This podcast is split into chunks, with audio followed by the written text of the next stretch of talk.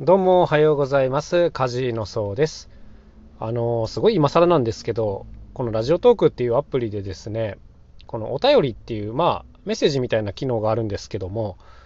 なんか、それをもらうことがたまにあってですね、で、こういうのの返事とかをできるといいなと思ってたんですけど、どうやったらいいんだろうっていうのをずっとね、知らなかったんですけど、すっごい基本的なボタンがあってですね、そこを押せば、こう、読みながら返せるっていうことにね、今更気づきました。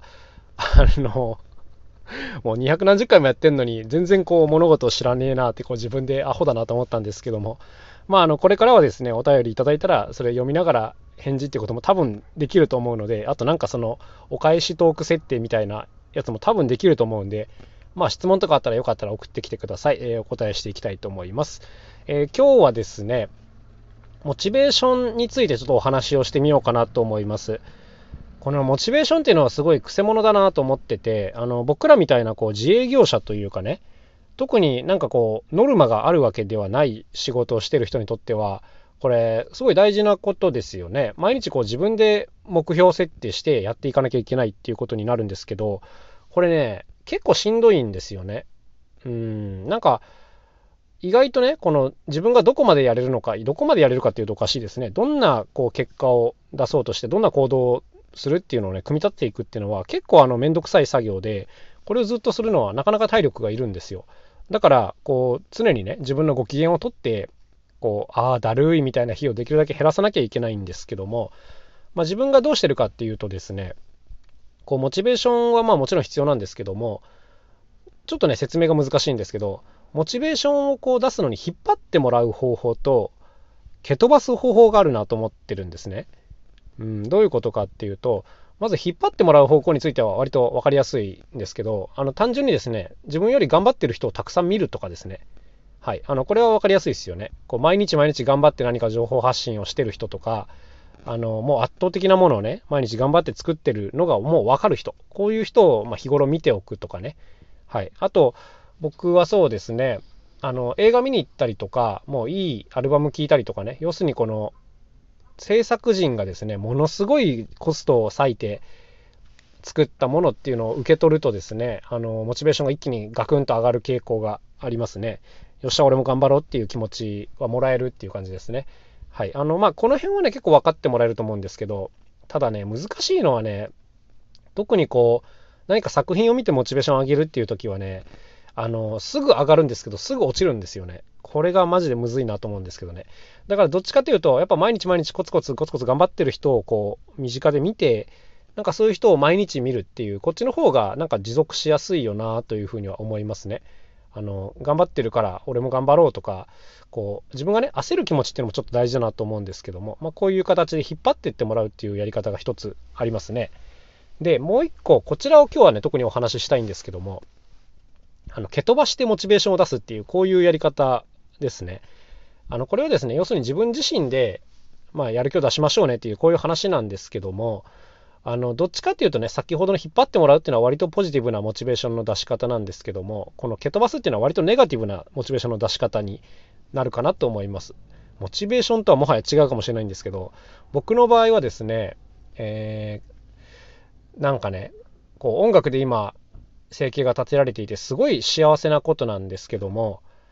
あの、よく考えるんです。自分がもしこの仕事ができなくてですね、こう音楽がやりたかったけど、やっぱりそっちでやっていくのは無理で、こう諦めて、諦めてっていうとあれですけど、まあもう降りてしまった自分ですね、そこから。で、こういうのをよく考えるんですけども、多分ね、こういう立場にいると、実際その音楽で仕事をしてる人のことがね、多分ね、こう、結構目障りかなと思うんですよ。目障りっていう言い方はちょっと厳しい言い方だなと思うんですけど、うん、まあ自分がやりたかったけどやれなかったことをやってる人じゃないですか。まあ憧れになる可能性もないではないけれど、どっちかっていうとこう苦味の感情の方が強いと思うんですね。で、自分がこういう立場にいた時に、その、やれてる人間をね、見るじゃないですか。で、もう絶対に頑張れよと思うんですよね。あの変な言い方ですけども。うん、なんか俺がやれなかったのに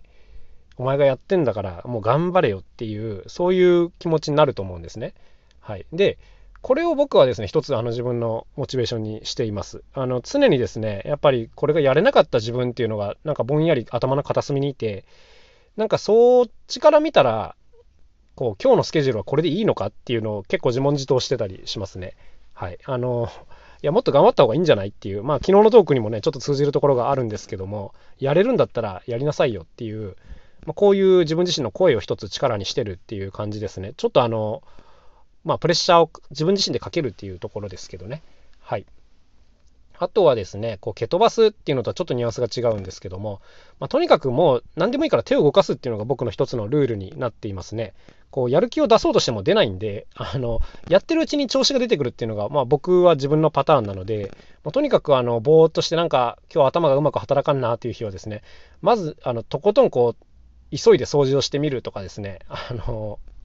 そういうところからやったりしますね。で、こう手をバーっと急いで動かしてるとなんか、あ、あれがやりたい、これがやりたいっていうのが浮かんでくるんで、まあそういうのに一つずつもどんどん答えていくという、こういう風にしてたりしますね。はい。あとはですね、こう、なんかね、有限感っていうのがすごい大事だなと思ってるんですね。うん。で、僕はですね、こう20代後半の時に、一回健康診断に引っかかったことがありまして、肺に白い影があるっていうふうに言われたことがあるんですね。で、こう肺がん疑いで、どうかな、1年近く病院にいろいろ通って診断を受けていたんですけども、まあ、結果から言うとですね、肺がんの疑いは結構低くて、あの、なんか肺の中に水の溜まった袋があって、それが白く映っちゃったみたいなことにとりあえず落ち着いたんですけども、やっぱりその審査受けてる、審査、検査か、検査受けてる期間っていうのは、もう気が気じゃなかったんですね。うん、で、やっぱりこう人生の終わりをずっと考えてた時期だったんですけども、やっぱりね、こういうのを経験すると、あの、いつまでもね、こういったことができるわけじゃないっていうのをね、強く実感するようになるんですよ。だから、なんていうんですかね、いつできなくなってもおかしくないっていうふうに本当にもう毎日思ってますし、まあ、そう考えると、もう早くやろうっていうふうになるんですね。これもあの焦りの一種だと思うんですけども、やっぱこういう有限感っていうのはね、人を結構強く突き動かすなと思います。あの、やっぱりね、ポジティブなモチベーションだけじゃなくて、こういう、まあ、焦りに近い気持ちっていうのも、やっぱね、行動していくためには、僕は結構重要じゃないかなと思ってますね。で、この有限感については正直、まあ、ラッキーだったんですよね。この、今思えばね、こういう影がありますよって言われて、もう、ずっとそのことを考えた時期っていうのは、まあ、僕にとっては今もうむしろプラスになっているんですけどもこういう、うん、自分自身をこう蹴っ飛ばすやり方っていうのもすごい大事かなというふうには思っていたりしますね。はい、あのー、だから